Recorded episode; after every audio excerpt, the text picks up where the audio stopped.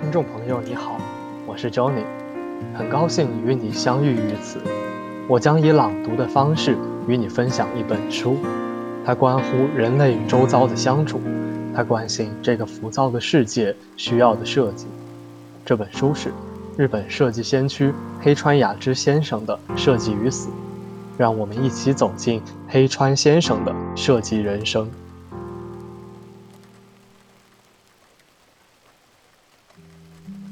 人之生死如同呼吸。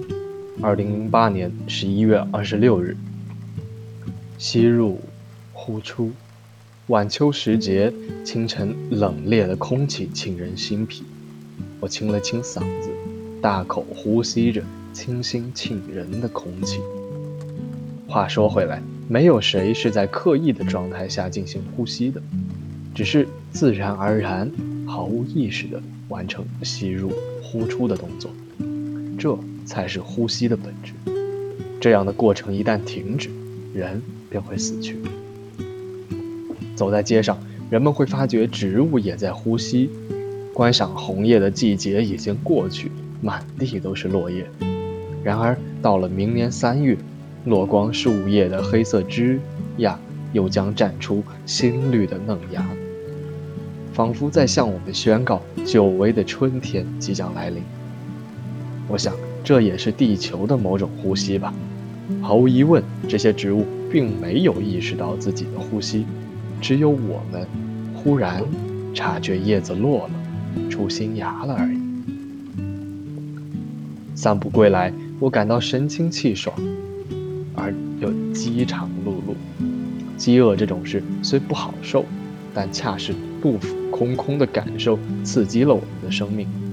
人饿了就会进食，进食之后便能饱腹。饿了吃，吃了饿，不断重复着这一过程。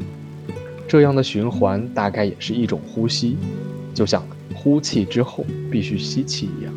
肚子空了就需要进食，并不是我们人类有意识控制着空腹再到饱腹的过程。人的情绪也在呼吸。时而低落，时而高涨，即使陷入了抑郁，某时某刻也会恢复正常。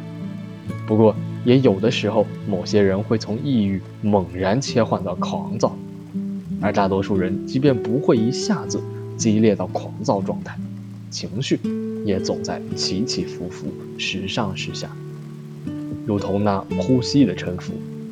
因此，把这种起落理解成呼吸便好。经济领域亦存此理，经济环境从景气到低迷，中间大概要经历十年的时间，在漫长的时间中起落循环，这也算是一种社会的呼吸。正因为有了经济的高低潮，人们才会肃然警醒，反躬自省，企业才会进行机构改革和重组。没有这种呼吸，组织便将老化腐朽，吐故纳新是天经地义之事。想一想，其实地球也在呼吸。黑夜来了之后，便是黎明。到了夜晚，大多生物都陷入沉睡，只因太阳西沉之后，生命活动变得相对困难。于是，等到晨光亮起，它们才苏醒。如果没有这份昼夜交替的呼吸，人心就会怠惰，连续不停的劳作，一直得不到喘息，最终就会失去活力。夕阳的美景，便是地球呼吸活动所演绎的最动人心魄的剧目。人之生死，或许亦如呼吸。人无法永生，这是理所当然的事。止息。不呼，人便会陷入窒息。如果把出生比作吸气，那么死亡就是呼气。因此，生死循环也变成了呼吸一样的过程。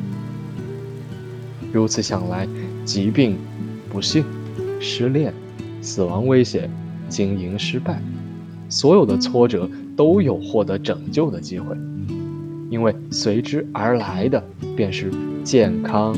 幸福、新恋情的出现、起死回生、转危为安，以及经营状态的改善。